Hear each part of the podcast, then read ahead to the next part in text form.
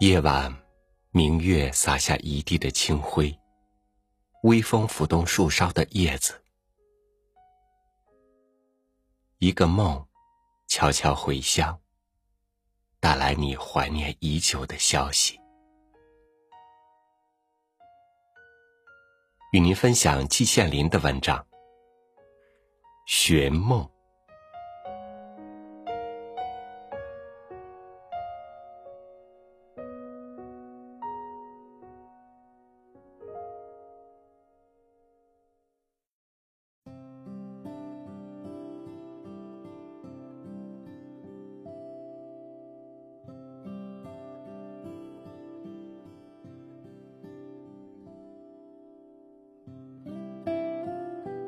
夜里梦到母亲，我哭着醒来。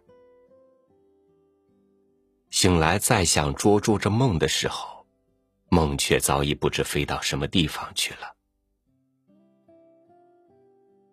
我瞪大了眼睛看着黑暗，一直看到只觉得自己的眼睛在发亮，眼前飞动着梦的碎片。但当我想把这些梦的碎片捉起来，凑成一个整个的时候，连碎片也不知道飞到什么地方去了。眼前剩下的，就只有母亲依稀的面影。在梦里向我走来的，就是这面影。我只记得，当这面影才出现的时候。四周灰蒙蒙的，母亲仿佛从云堆里走下来，脸上的表情有点同平常不一样，想笑，又想哭，但终于向我走来了。我是在什么地方呢？这连我自己也有点弄不清楚。最初我觉得自己是在现在住的屋子里。母亲就这样一推屋角上的小门走了进来。橘黄色的电灯照的穗子就照在母亲头上。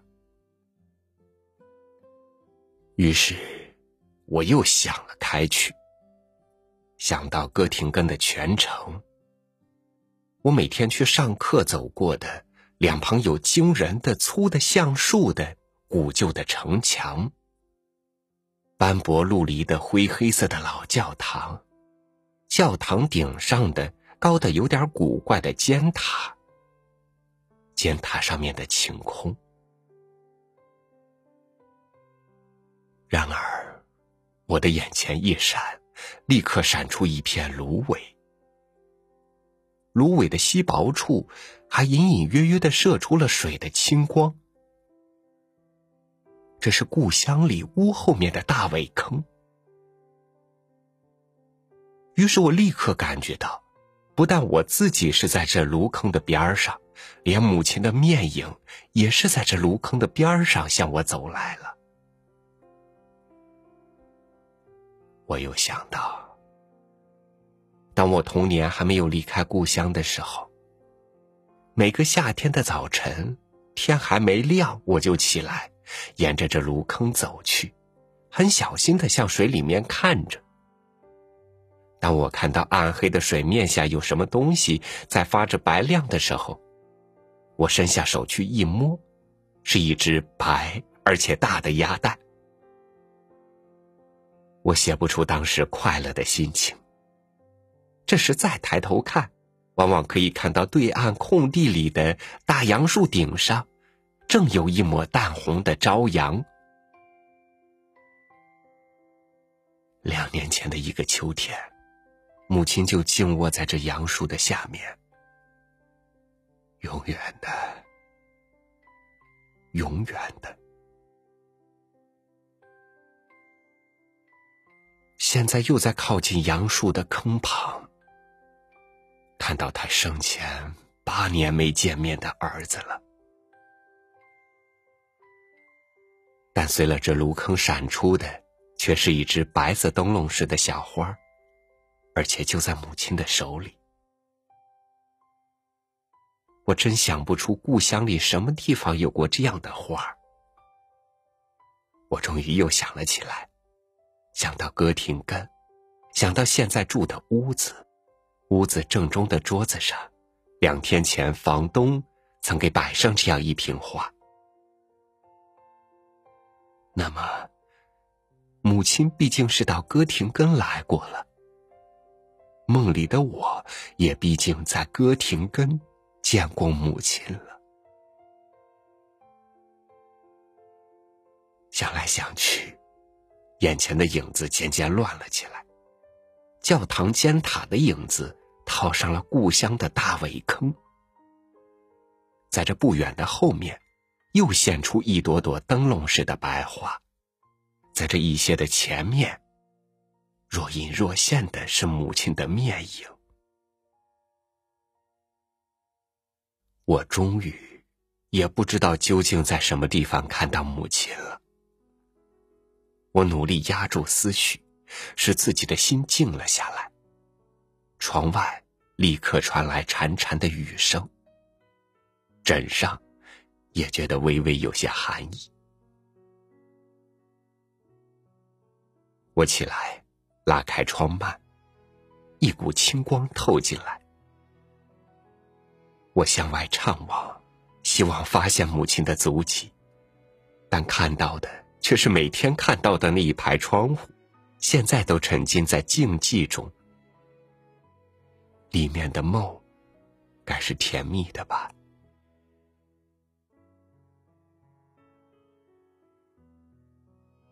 但我的梦。早飞的连影都没有了，只在心头有一线白色的微痕，蜿蜒出去。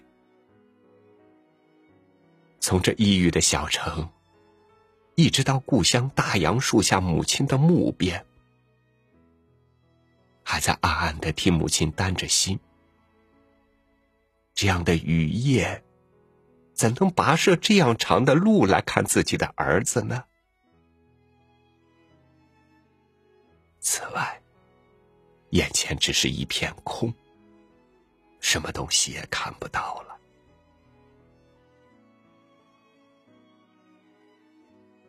天哪，连一个清清楚楚的梦都不给我吗？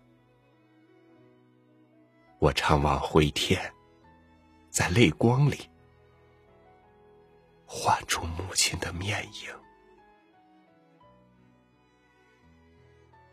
一九三六年七月十一日，于歌亭根。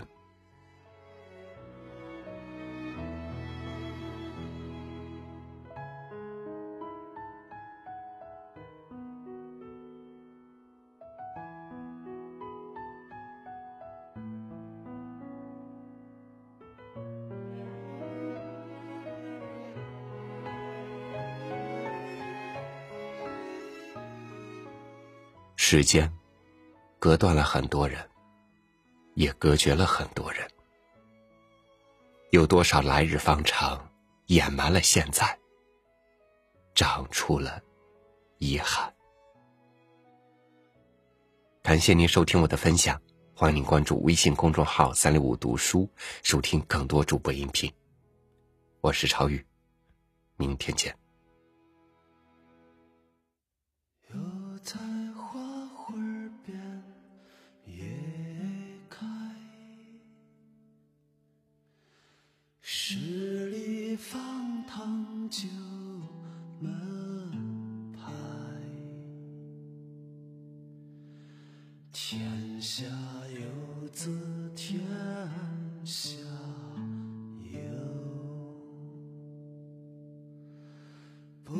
不